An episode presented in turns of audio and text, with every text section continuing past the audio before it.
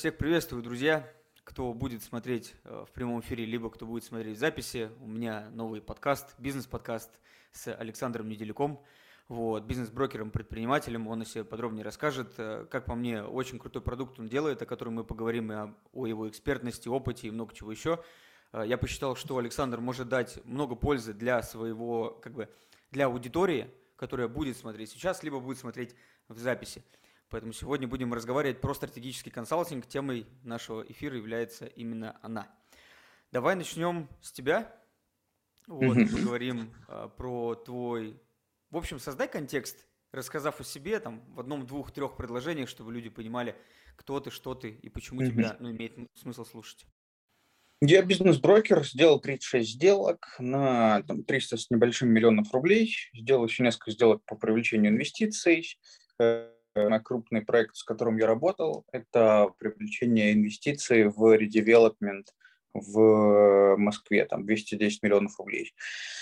Вот. И в целом за это время наработал классную, мне кажется, компетенцию с точки зрения погружения в разные проекты, потому что я работаю не совсем подряд, а работаю сильно отбирая, сильно смотря, разбираясь в каждом проекте. Поэтому сейчас э, с высоты опыта, если так можно сказать, заходя в разные бизнесы, сразу же понятно, а хорошо ли это или плохо, вот, и что с этим можно сделать.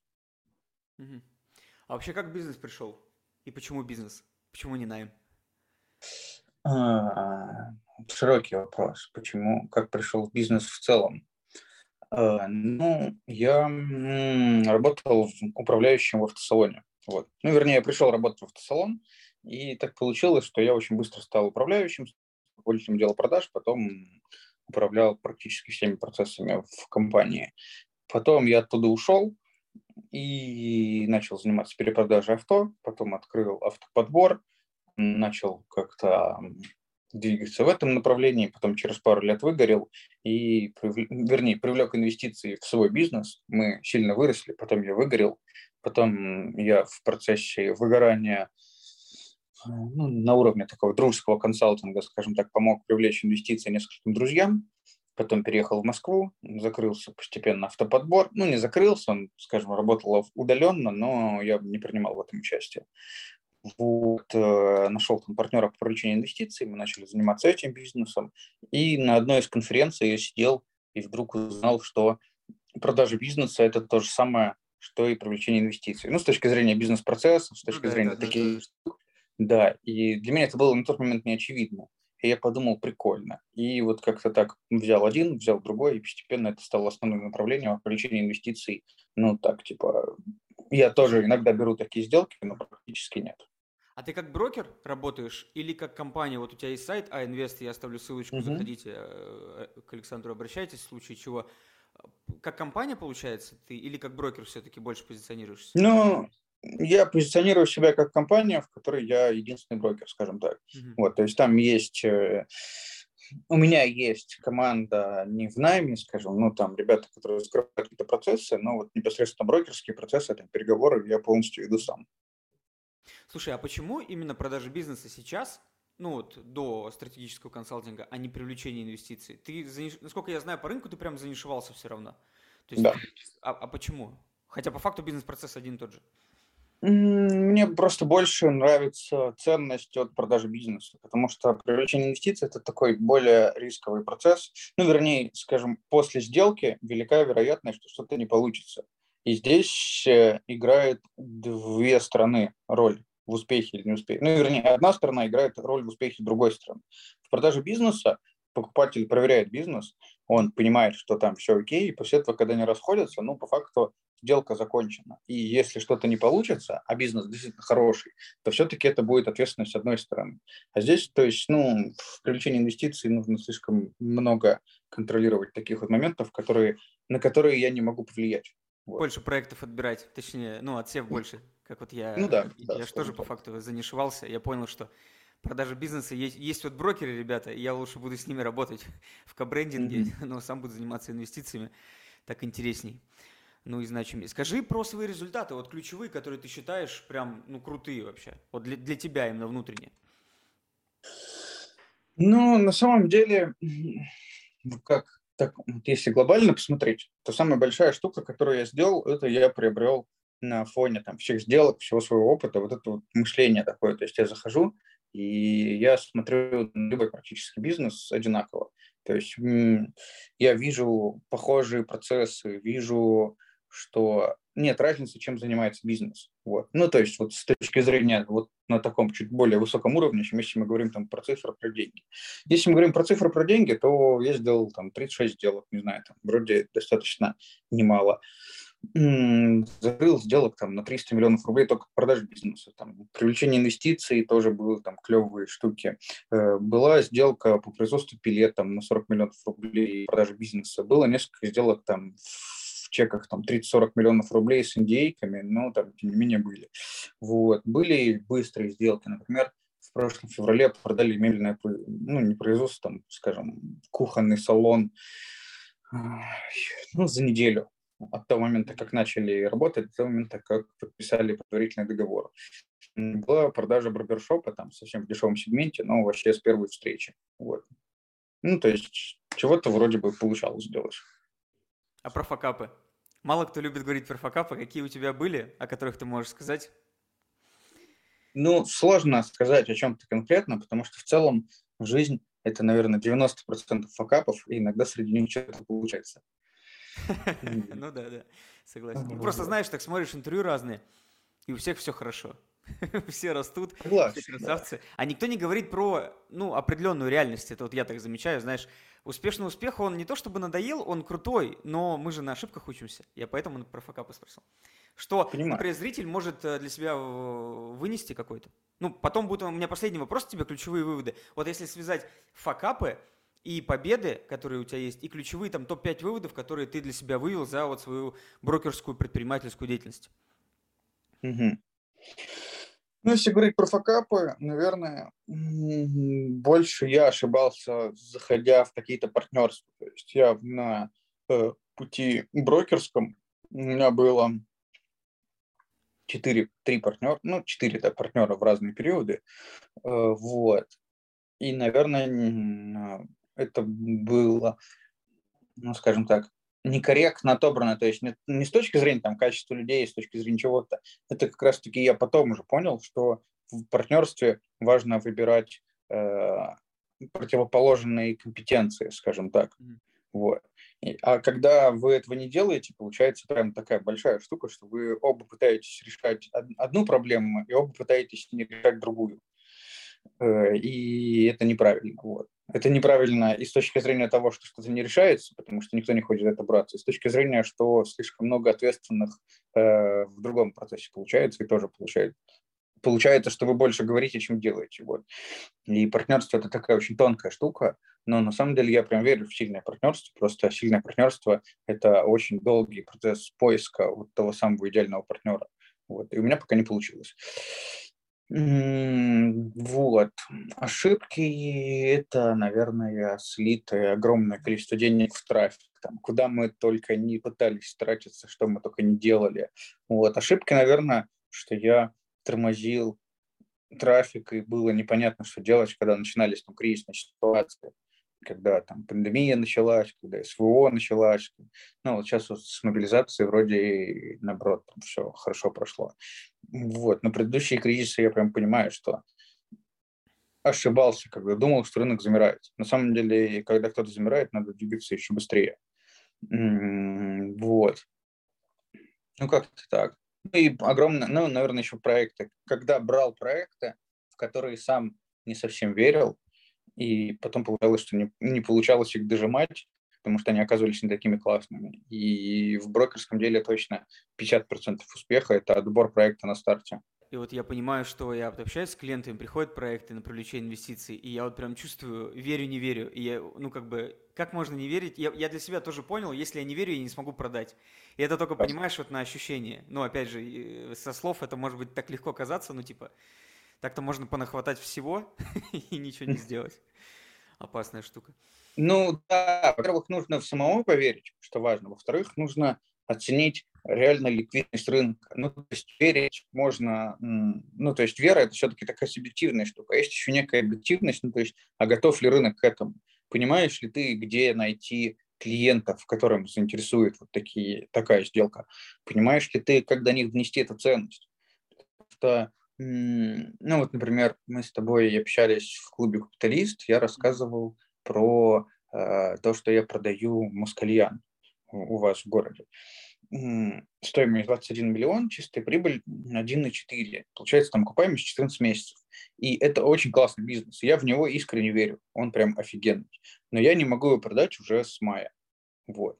И у нас были сделки, которые срывались, и было еще что-то. И здесь сейчас проблема в том, что это моя как раз ошибка с точки зрения, что я недооценил рынок Нижнего Новгорода, и вот к нам достаточно много, на самом деле, заявок приходит, все говорят, типа, дорого. Я говорю, блин, в смысле, типа, дорого? Ну, 14 месяцев окупаемость. Ты хочешь, чтобы тебе ресторан продали за полгода или, ну, типа, каким образом?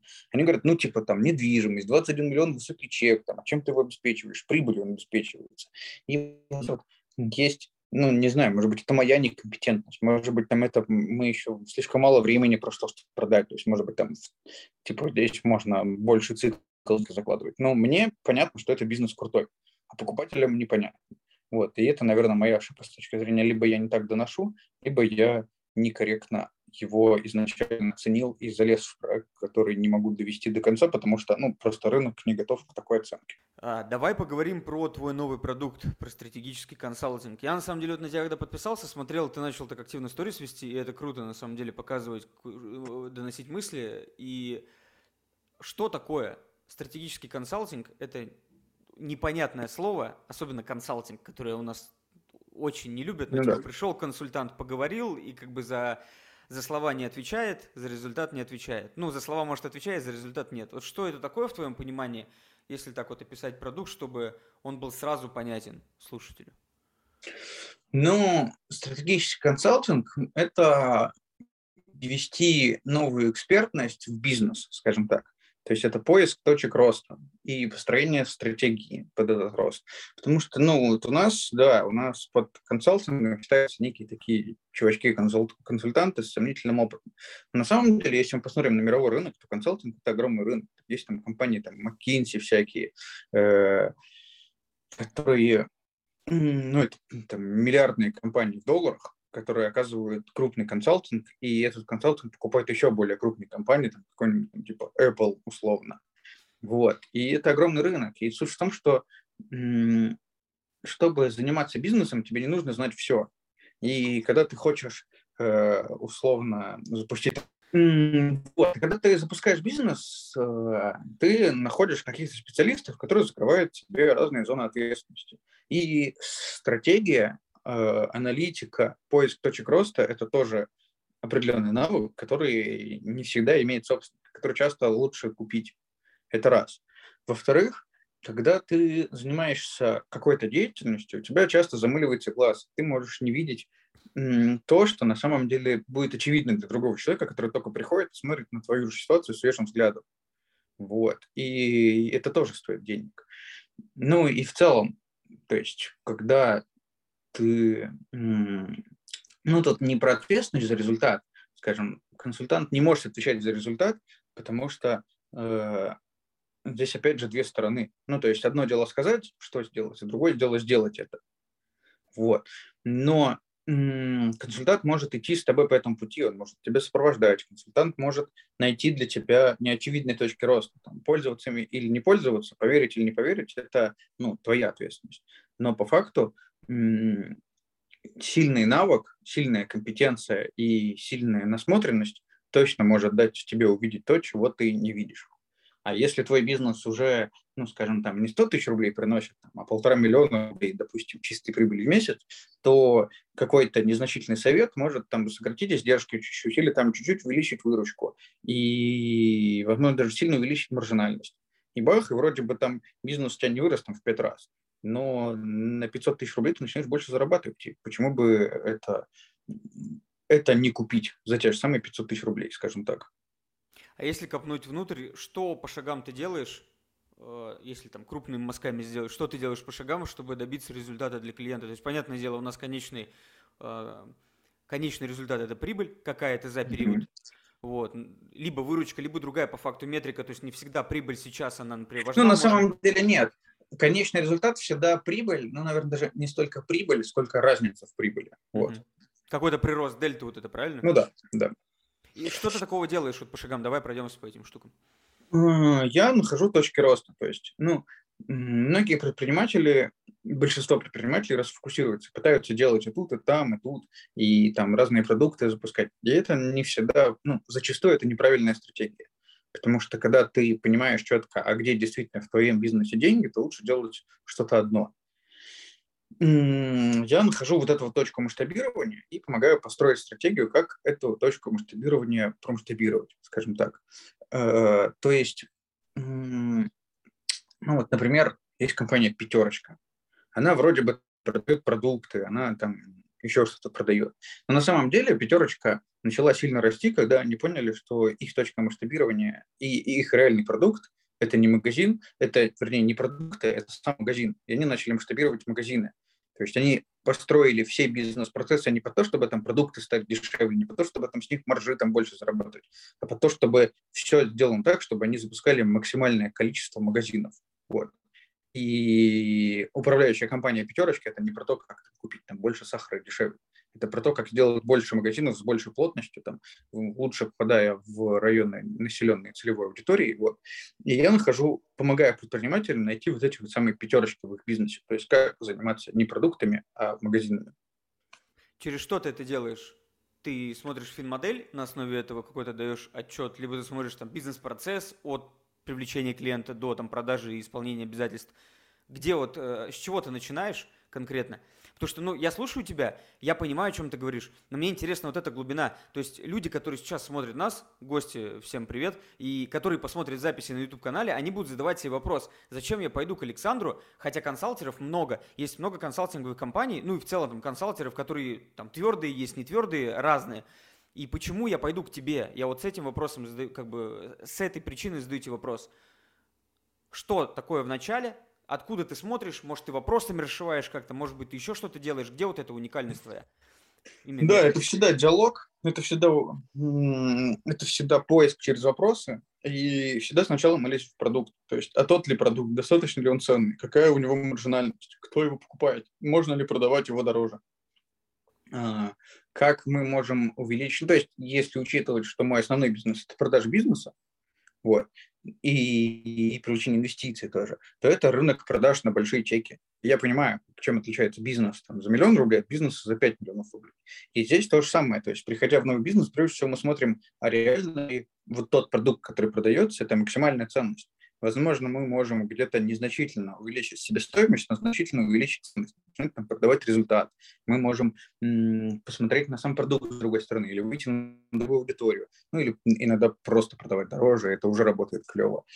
И, то есть, это первый факт, мы работаем с единицей продажи. Мы понимаем, что есть наша единица продажи и как ее сделать максимально эффективной для бизнеса. Вот. Потом мы лезем в управленческий учет и смотрим на структуру расходов. То есть а какие расходы нам действительно нужны, можем ли мы как-то их оптимизировать, где мы можем срезать там себеску, где мы можем что-то, э, может быть, где можно вы через рост уменьшить расходы, где можно что-то оптимизировать. Вот. Это следующий шаг. Следующий шаг – это трафик когда у нас уже есть некая единица масштабирования и некая структура расходов единицы масштабирования, мы понимаем, а где есть действительно наш рынок и как на этот рынок идти э, быстро, и как на этот рынок идти, как на этот рынок идти максимально агрессивно, скажем так. Вот. И исходя из э, вот этого моего, наверное, тоже маркетингового скилла, мы понимаем, как э, делать как продавать быстрее. Вот. И строим стратегию по тому, как создать этот более ценный продукт и как его продавать, кому его продавать, на какие, э, какими источниками трафика мы будем пользоваться, как мы строим воронку, как мы строим новую воронку. То есть, возможно, создать какие-то субпродукты, которые помогут более дешево затянуть целевую аудиторию в воронку продаж, чтобы им потом продать. Ну, то есть, на самом деле, нет какого-то уникального рецепта. Но если мы посмотрим на все уникальные рецепты со стороны, то мы увидим, что э, что-то похожее в них действительно есть. Смотри, бывает так, что предприниматель понимает головой, да, вот это нужно делать, там, трафика качнуть, юнитку свели, поняли, что мы прибыльны на один товар и можем масштабировать, осталось только именно сам вопрос трафики. Но бывает так, что вот он пришел к тебе как консалтер, ну и вообще в целом я такие встречал у других консультантов. Э, вот, приходит клиент, предприниматель, он все понимает, но он не делает, потому что он чего-то боится. Ну, боится, например, там, что не получится. Он верит, например, даже консалтеру, но он боится внутри или там не, не до конца верит методу, хотя понимает головой, что логически раз, два, три получилось. Как ты работаешь с такими людьми? Это же на самом деле боль продать тебе еще идею, что это нужно делать быстро, потому что чем дольше ты делаешь, тем хуже для тебя. Ну так, если, если нашел эту точку. Согласен. Ну, во-первых, э, не стоит работать со всеми. Это вот прям очень важная штука, что стоит четко понять, а кто есть твой клиент и что нужно ему. Во-вторых, в течение как раз-таки вот этой самой стратегической сессии мы и находим, ну, то есть задача найти не только то, что мне кажется оптимальным, а то, во что поверит сам клиент, чтобы он сам сказал, блин, да, вот это круто, я хочу это сделать. И тогда мы получим максимальный результат. Ну, то есть часть моей работы – это продажа в процессе этой работы самой идеи. Вот. И если человек начинает верить, то он будет делать. Если человек не начинает верить, то, соответственно, э, либо я плохо продал, либо э, я плохо выбрал клиента, которому просто не донести, ну, которому у меня бы и не получилось донести эту ценность. Ну, то есть, чтобы, чтобы делать качественный продукт в консалтинге, сначала нужно понять, кому мы не продаем. Вот это, кстати, неочевидная мысль. Я для себя ее только недавно понял, что я не буду продавать всем свои услуги. То есть там, например, приходит ко мне за фин-моделью или за инвест-моделью, которую я строю в том числе там, для инвест-проектов.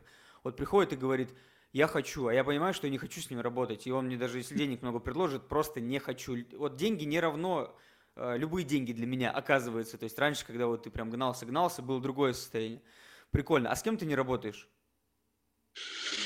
Я не работаю со всеми, кто не есть мой идеальный клиент. Вот. А мой идеальный клиент – это человек, э, это бизнес, который зарабатывает уже там где-то 300-500, хотя бы лучше, наверное, 500 миллион. Ну, такая оптимальная точка, когда бизнес уже становится взрослым, но еще не супер крупный, чтобы его не было очень сложно масштабировать. Хотя на самом деле крупность тоже такой, типа, ну, не по прибыли считается, потому что я сам знаю предпринимателей там, с оборотами близкими к миллиарду, а, которые зарабатывают там типа 500 тысяч рублей в месяц. И это как раз-таки не про эффективность. Там минимальные усилия могут дать очень быстрый результат, потому что не нужно увеличить выручку. Там, тут там что-то подлатать, подкрутить, убрать, оптимизировать, и можно там увеличить чистую прибыль с 1% там, типа до 4%. Mm-hmm. Вот, и мой клиент – это человек, который понимает, что он чего-то не понимает, хочет это услышать, хочет э, построить путь, по которому ему идти, и это бизнес, в котором я сам понимаю, что можно сделать. Ну, то есть, условно, если ко мне придут ребята, которые там опытом продают песок с маржой там в 3%, то, скорее всего, я им не помогу. Ну, то есть, что я могу сказать? Там, заходите, ребята, в тендеры. Ну, класс, спасибо. Давай вот последний вопрос завершения этого блога про стратегический консалтинг, потом пойдем по практике больше, ну, там разберем mm-hmm. всякие нюансы внутри. А, понятное дело, у тебя есть определенная пропускная способность, ты не можешь всех объять. И вот люди, которые сейчас смотрят, э, наши зрители данного подкаста, либо они будут смотреть записи на YouTube, они будут выбирать. Например, к тебе у тебя все занято будет. Предположим, ты там набрал группу, у тебя все огромно, ты не можешь больше пропустить. Вот как отличить хорошего консалтера – результативного, с которым нужно работать, от того, кто бла-бла-бла потрепал языком и ушел? Вот на что бы ты, что бы ты посоветовал? Как отличить эффективного консалтера от неэффективного? Да мне кажется, если ты эффективный предприниматель, у которого получается построить бизнес, то ну, минут за 10 просто разговора станет очевидно вообще, человек понимает, о чем он говорит или не понимает. Ну, потому что есть вещи, ну, не то чтобы даже есть вещи, но это просто понятно. То есть ты разговариваешь с человеком, и понятно, он тебе сразу говорит, о, можно сделать здесь. И ты такой думаешь, блин, да, мне это откликается. Вот. А иногда тебе человек что-то рассказывает, ты думаешь, да, блин, чушь какая-то. По внутренней ну, чуйке. Сложно это объяснить. Ну, наверное, посмотреть подход предпринимателя, посмотреть какие-то кейсы, не предпринимателя имею в виду, консалтера, посмотреть какие-то кейсы, посмотреть, а что он действительно уже сделал, кого он проконсультировал, какие они получили результаты. Ну, это важно. Посмотреть на бэкграунд самого предпринимателя, то есть, а с кем он вообще работал до этого, то есть, ну, как бы, почему консалтинг? То есть не первый ли у него бизнес этот консалтинг. Вот. А если первый у него бизнес, то, может быть, какой у него был опыт до этого? Может быть, там консалтинг, это у него первый бизнес, но он до этого там 20 лет проработал там, в McKinsey, допустим. Вот. И, ну и да, наверное, бэкграунд смотреть, кейсы и подход, и откликается ли вообще то, что он говорит. Круто, круто. Давай перейдем к точкам роста и масштабирования бизнеса. Вот прям проговорим. У нас сейчас в экономике тяжелая ситуация, она будет ну, явно не улучшаться, она будет такая же турбулентная. Вот что нужно делать сейчас компании, любой, даже если один человек работает, вообще неважно, либо там 100 человек, ну вот как ты это видишь, чтобы вырасти там в лидах, в заявках, в продажах, в конверсиях, в других важных метриках, там по операционных, там, чтобы хотя бы ебеду поднять, ну, либо там чистую прибыль. Ну, первое, наверное, стоит смотреть на продукты, на рынок. То есть действительно ли тот продукт, который сейчас продается, он маржинальный и нужный рынку? Вот, действительно ли в нем есть деньги? То есть, если кто-то, кто продает что-то, может быть, похожее, но дороже, кто э, посмотреть на самый успешный опыт в самый успешный опыт не в разрезе там, выручки, а самый, разрез, самый успешный опыт в разрезе э, одной единицы продажи. Ну, то есть кто круче всех в рынке делает вот эти вот продажи, кто зарабатывает больше всего с одной продажи. Это первое. Второе, посмотреть на сам рынок, потому что если рынок э, имеет негативный тренд, то есть спрос падает, то, э, может быть, стоит менять рынок. И ну, зачем пытаться зарабатывать больше в рынке, который сам по себе идет на убыль? И, скорее всего, сколько бы ты в нем не прикладывал усилий, все равно результат будет, ну, там, пускай ты там сможешь выровнять там результаты, там даже чуть-чуть расти. Но, возможно, если ты то же самое количество усилий приложишь в соседнем рынке, который растет, то ты будешь расти просто кратно и кайфовать. Вот. Потому что многие предприниматели работают на таких стабильно медленно загибающихся рынках, прикладывают там колоссальные усилия, а по факту, ну, там, типа, растут на 10% в год. А кто-то рядом заходит в какой-нибудь там в Wildberries, какие-нибудь игрушки, э, и вроде бы ничего не делает, а вроде бы пять лет подряд растут в три раза. Слушай, у меня вопрос назрел сразу. Если я как предприниматель в дальнейшей перспективе хочу продать свою компанию, ну типа там через год, два, три, и я строю ее изначально, как, например, Тиньков строил под продажу, и все он бизнесы, там, Дарью, пельмени и так далее, он строил под продажу. Вот э, если я захожу к тебе в консалтинг, то есть мы можем же выстроить вот эту структуру, чтобы она была продаваемой? Да, сто процентов.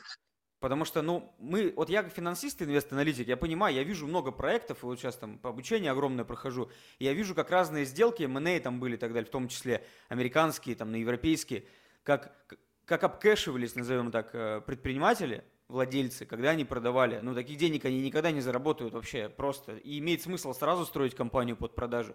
Вот есть ли различия, когда ты строишь бизнес просто, чтобы бабки заработать, и Второй вариант, когда ты строишь его специально для того, чтобы продать, ну и, понятное дело, бабки заработать здесь тоже. Вот какое бы ты различие провел?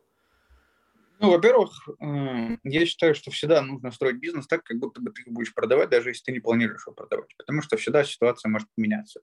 Это раз. Во-вторых, потому что структура бизнеса под продажу, она более антихрупкая. То есть она заточена под то, что если ты уйдешь, ничего не изменится. И чтобы строить такую структуру, чтобы там, если я консалт человек, который хочет строить такой бизнес, если человек сам хочет строить такой бизнес, то прежде всего нужно думать, а как последовательно выводить себя со всех ролей в бизнесе. Ну, то есть ты не можешь просто встать, нанять там генерального директора, который будет делать за тебя все и уйти. Вот. Но ты можешь последовательно распределить свои роли в бизнесе. Там, я есть HR, я есть продажник, я есть реализатор продукта, я есть там продуктолог, я есть э, управляющий менеджер, я есть там финансовый аналитик. И постепенно каждый стул вот от него вставать и передавать его кому-то. Пускай не очень крутому, там сразу же там, за миллион рублей в месяц там, специалиста в рынке, но брать, может быть, даже там ассистент брать, выращивать под каждую должность, но четко описывать вот эту должность, то есть, что есть ее ценный конечный продукт, а как ее делать, а какие есть проблемы в этом в этой роли, вот, скажем так, с чем можно столкнуться, что там надо делать, чтобы это было максимально эффективно по твоему видению. И постепенно, если ты встанешь со всех стульев, то потом ты заметишь, что твой бизнес может работать и без тебя. Вот. Но сразу же перестать делать все, просто кому-то делегировав, найти партнера, ну, наверное, это не очень реалистичная идея. Хотя я вот пару лет назад смотрел интервью, помню, что у Черняка, а кого не помню. И там предприниматель говорил, что первый человек, который нанимает свою компанию, это HR. Вот. И все остальные должности скрывает уже HR сразу же. То есть HR нанимает. Но это и это тоже клевый подход, просто это подход, когда ты заходишь с опытом в крутой растущий рынок и с капиталом. И ты можешь сразу же понимать, что вот у нас есть э, деньги, чтобы нанять операционного директора, чтобы нанять там, команду сейлзов, чтобы нанять там, э, отдел маркетинга и начинать не лезть. Это тоже клево. Но в любом случае стоит распределять эти роли и нанимать на эти роли разных людей. Вот это очень вот. крутой подход, особенно к капиталу. Вот мы говорили про пятерочку, почему она так росла. Вот почему так росла пятерочка? Потому что у них был капитал, потому что у Фридмана было такое мышление. Он просто открывал АОшку, он продавал банды на вторичном рынке, рейзил капитал, огромное количество, и вкидывал его сразу и в команду, и в масштабирование. Мало количество предпринимателей это делают. Вот я сейчас э, работаю над тем, чтобы открыть свою АОшку. Я понимаю, что это большой, ну как бы это новый риск, но это доступ к тому капиталу, который в ООшке ты не получишь. А по факту все завязано mm-hmm. на деньги. Вот это я тоже вижу. И многим мешает расти, это мой следующий вопрос, недостаток денег. То есть они прибыльны, бизнес работает, но денег нет. Вот я понимаю, как привлечь инвестиции, как инвест-аналитик, финансист. Мне интересно твой опыт. Что бы ты сказал предпринимателю, который сейчас смотрит, либо будет смотреть, а, вот все, он только посчитал, сел PNL, DD, свел по, по балансу, он плюсовой, все вообще отлично, только расти. Что делать? Сколько привлекать? Если мы смотрим сейчас на тот бизнес, который уже есть, который уже прибыльный, в котором да, уже, уже сложилась какая-то модель, надо считать понятную точку роста и понимать, а что есть следующий уровень. Ну, то есть не пытаться сразу же там, вот мы там зарабатываем там, миллион рублей выручки, а хотим делать там миллиард рублей выручки. То есть, ну, это некорректное масштабирование, скорее всего, вы порветесь. То есть, понимать, какой, какой объем может выдержать текущая управляющая компания, какой объем продаж может выдержать текущий бизнес понять, что для этого нужно. Ну, то есть чаще всего для этого просто нужен трафик. Первая точка масштабирования. Вы растете по трафику, и тут вы упираетесь, что вот теперь мы, нам удалось построить такой маркетинг, который нам, нас заливает настолько сильно лидами, что теперь наше самое узкое место не трафик, не продажи, не отдел продаж. И вот это вот, наверное, более ответственный момент привлечения инвестиций, когда ты понимаешь, а как масштабировать модель. Ну, то есть просто там нанять больше сейлзов и там больше обрабатывать трафика, или масштабировать отдел реализации, там, или там у вас тут в этот момент начинает там оборотного капитала не хватать, вам нужен больше товара, например. Вот, и здесь вы уже смотрите. Э, это второй момент. Третий момент очень важно, когда ты строишь финансовую модель, в принципе, в бизнесе, оценивать в нем в ней еще и стоимость капитала сразу же закладывать. Потому что если у тебя заложена стоимость капитала, то твой бизнес становится масштабируемым легко, в принципе, там, в любом объеме. Ты всегда понимаешь, что у нас там 15% стоит привлечь там э, бабло, и мы всегда можем расти, ну, то есть, люб... когда стоимость капитала включена в юнит, э, в юнит-экономику. Вот так. Стоимость капитала – это вообще боль отдельная. Люди не считают ни свой, ни заемный. Ну, опять же, вот так называемый средневзвешенный ВАК, так называемый, его считать сложно, ну и не всем это нужно. Но то, что деньги стоят денег, это нужно точно mm-hmm. понимать. Вот э, это прям боль. Более того, многие не считают, не закладывают инфляцию, не закладывают стоимость денег во времени, это просто не дисконтируют они ни чистую прибыль, ни дивиденды. Это меня просто поражает в такое. Ну, когда-то я тоже таким был, когда там до, до финансов, то есть меня сильно и не, не заморачивался. Но когда ты приходишь к инвестору, а инвестор, если сильный, он понимает, что вот финансы тут такие, чувак считает неправильно, а значит, Согласен. да, неадекватные показатели. Ну, это очень сильно упирается в количество денег, которые тебе нужны. Если ты растешь там на первом уровне, там, и тебе нужно там 500 тысяч рублей, миллион, то, наверное, даже думать об этом рано. А на следующем уровне, наверное, стоит не то, чтобы пытаться в этом разобраться предпринимателю, либо нанимать сильного там, финансового аналитика, который тебе сможет это построить, либо, если ты хочешь заниматься этим процессом системно, нанимать э, финансового директора, который будет компетентен в, в управлении капиталом, скажем так, и который сможет строить изначально масштабируемые финансовые модели. Вот. Но при этом я не очень понимаю, когда предприниматель начинает сразу же вбивать все вот это вот на старте там, микробизнеса. Вот. Имеешь в виду, не понимаешь, когда он... С... А, с микробизнеса начинает? Ну да, да, да. То есть, ну не понимаю, зачем это нужно, если задача микробизнеса, в принципе, ну вот такая же, как у стартапа. Задача микробизнеса не стать микробизнесом, задача микробизнеса понять рынок, найти продукт и построить нечто, некую единицу масштабирования мы уже начинаем считать, мы начинаем играть, начинаем там думать, а как здесь там строить, как здесь оптимизировать там, какие-то расходы, что вообще можно делать. И вот второй шаг – это шаг просчета финансов и просчета масштабируемой модели. А первый шаг – это шаг поиск масштабируемой единицы, в котором тебе вообще все равно, по факту тебе все равно, если у тебя юнит-экономика отрицательная. Слушай, мне интересно, знаешь, какой вопрос? Вот ты работаешь с проектами, и в целом ты много видел разных компаний, которые большие, маленькие, когда продавал бизнесы. Вот в чем различие больших от малых? Вот меня этот вопрос на самом деле очень сильно прям э, триггерит. Я ищу на него ответ. Там задавал э, в первом своем подкасте, бизнес-подкасте одному большому там человеку. Раз, и по факту различие только в голове. Ну, мне так показалось. И в подходе. В чем разница большого и малого бизнеса? Да, да, да, да, да. То есть мы хотим стать большими все. Ну, мало кто хочет зарабатывать там миллион рублей. Я, конечно, подозреваю, что такие хотят, ну, как бы много таких людей. Но зачем? На миллион особо не разгуляешься. Да и бизнес стоит копейки, там, ну, 36 пусть стоит максимум по мультипликатору. Но вот если мы идем в большую историю, то мы должны изначально закладывать в голову, что мы хотим стать большими. Ну, там, представляем, визуализируем условно. И мне кажется, что психология влияет как основа. 100%. Что, что, ну, э, психология, это, наверное, так ну, может быть, даже либо более глубокий, либо более поверхностно, сложно оценить, но первое, что влияет, это масштаб мышления. Вот. Ну, типа, а что ты вообще можешь себе представить изначально? Второе, что влияет, ну, так же сильно, как и первое, это рынок, на который ты заходишь. Есть ли вообще на твоем рынке большие деньги? Можно ли на этом рынке вырасти? Есть ли кто-то, кто на этом рынке уже там делает большой капитал? Вот. И, и третье – это построить из всего из этого стратегию. Когда у тебя есть понятная стратегия, как тебе расти, ты можешь расти. Когда у тебя нет стратегии, ты делаешь по наитию, ну, скорее всего, ты там, может быть, вырастешь там, до какого-то размера. Но рост точно в какой момент прекратится, потому что ты изначально не обеспечиваешь этот рост стратегическими шагами. Потому что рост, он происходит не сегодня, он происходит вчера. А вы в консалтинге с, э, ты в консалтинге с клиентами – ты считаешь рынок или нет? У вас есть такое? Нет.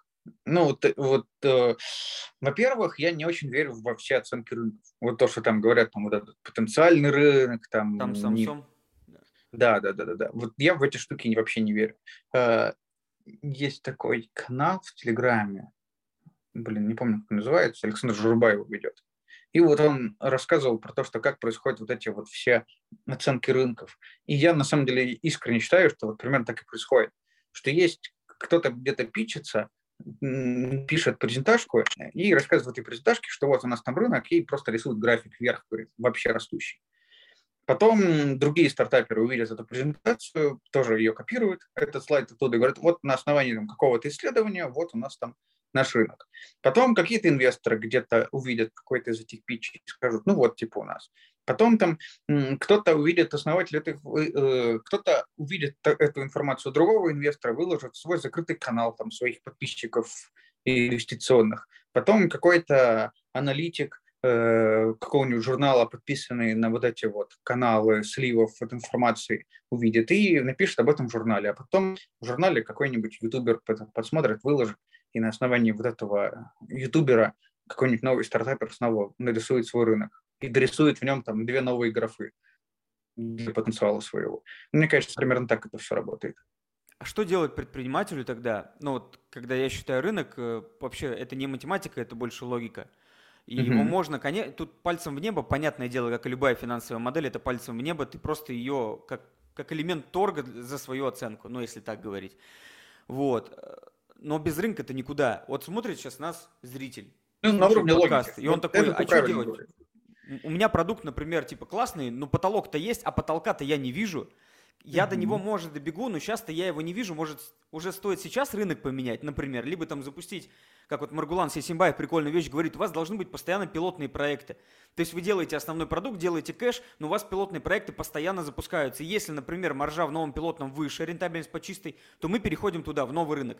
Вот я про это спрашиваю, это же очень, ну, на самом деле, важный вопрос еще этот Спиридонов Натология говорил, типа, что там рынок определяет судьбу, вот это, вот это все. Я, я в этом mm-hmm. плане согласен. То есть мы же можем Абсолютно. расти, а там, там пропасть.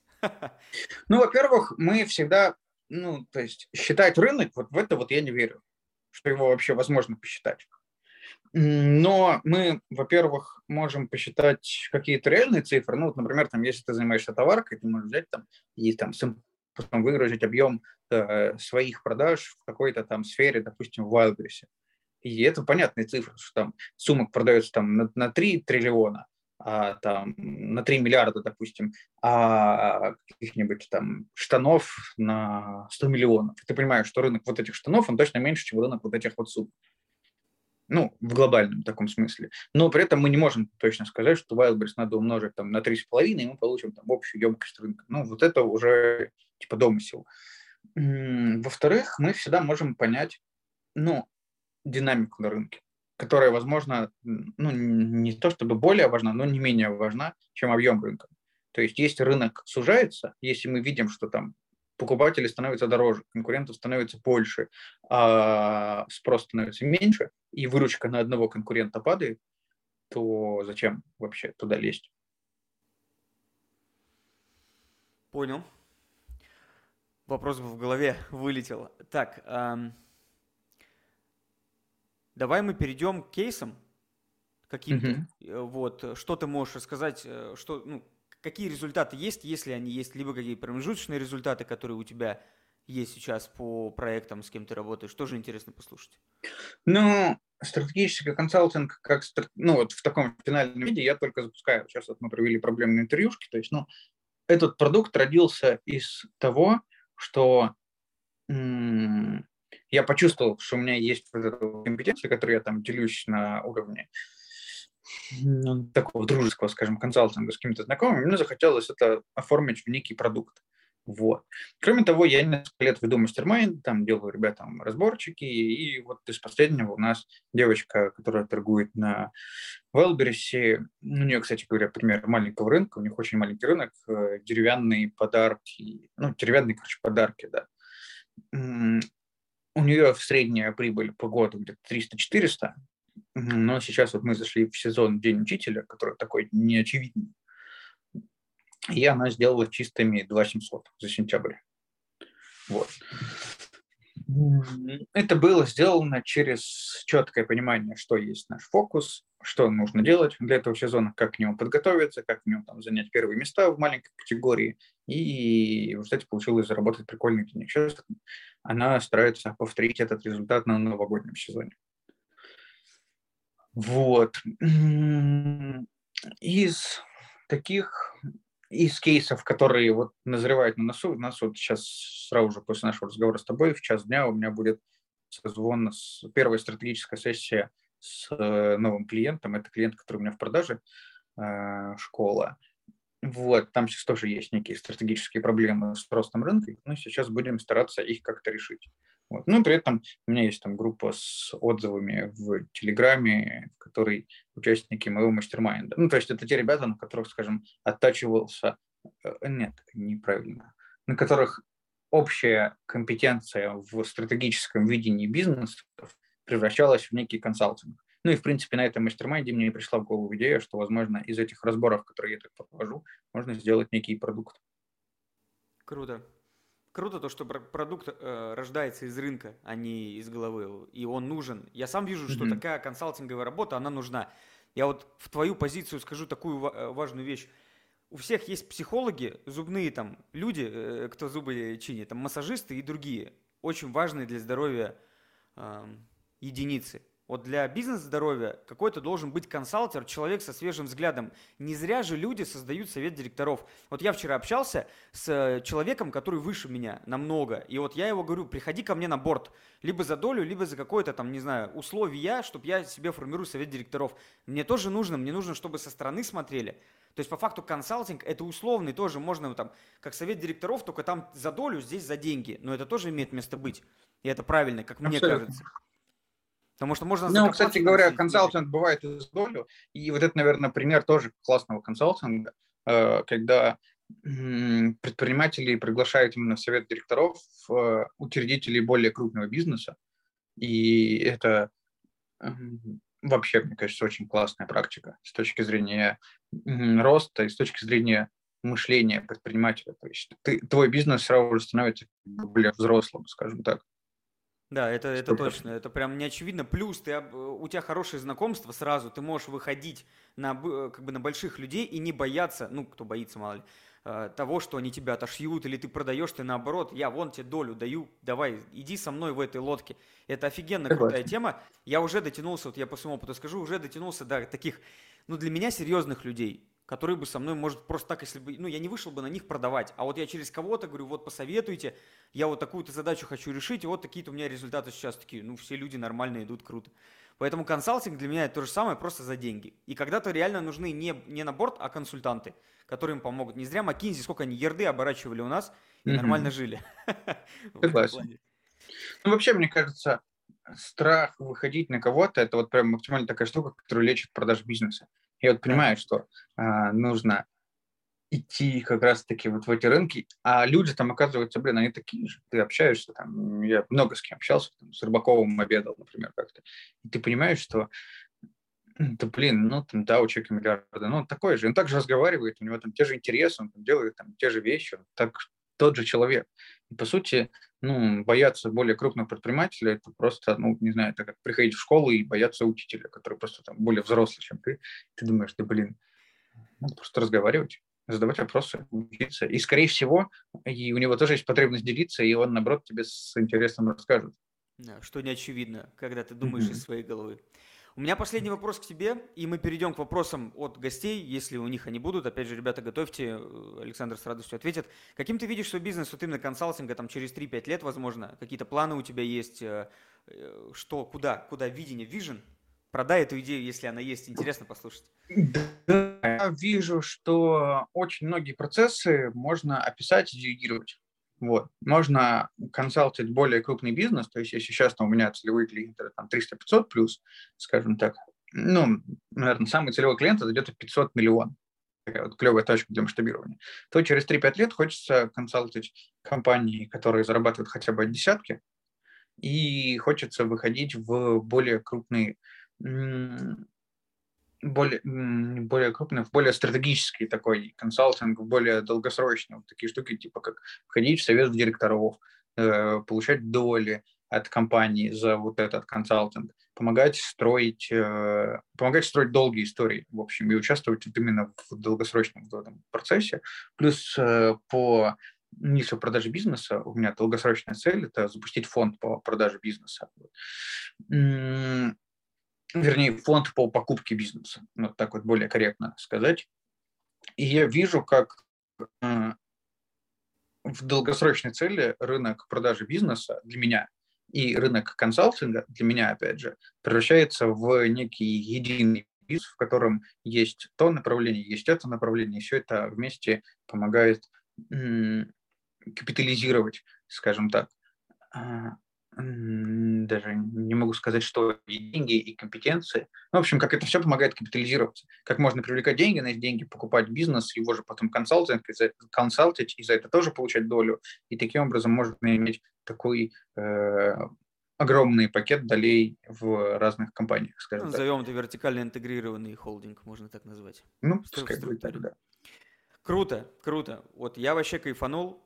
Я с радостью говорю всем, кто будет смотреть в записи. Контакты Александра под видео обязательно. Они будут, звоните, пишите. Какой-то офер, возможно, он даст.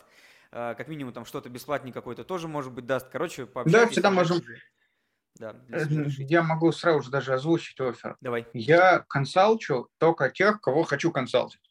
А чтобы узнать, хочу ли я проконсалтить, нужно пообщаться. И поэтому я готов созвониться там минут на 10-15, просто познакомиться, послушать, что у вас за бизнес, э, понять, могу ли я вам что-то дать для него, а вы поймете, интересно ли вам со мной вообще общаться на эту тему, и после этого мы уже сможем обсудить какие-то условия. Ну, там первый созвод, он точно бесплатный, он точно без каких-то там границ, рамок, просто созвони, пообщаемся, познакомимся. Спасибо за эфир. Блин, очень круто. Mm-hmm. Для меня эта тема раскрылась в новом ключе, можно так сказать. Я надеюсь, видео, подкаст наберет огромное количество просмотров, принесет тебе много клиентов. Ну, я делаю это в том числе для того, чтобы зрители для себя почерпнули ну, какую-то пользу, как вырастить свой бизнес. И мы проговорили точки роста, мы проговорили, как можно строить и, там, про инвесторские деньги, про продажу бизнеса и про много чего. Круто, круто.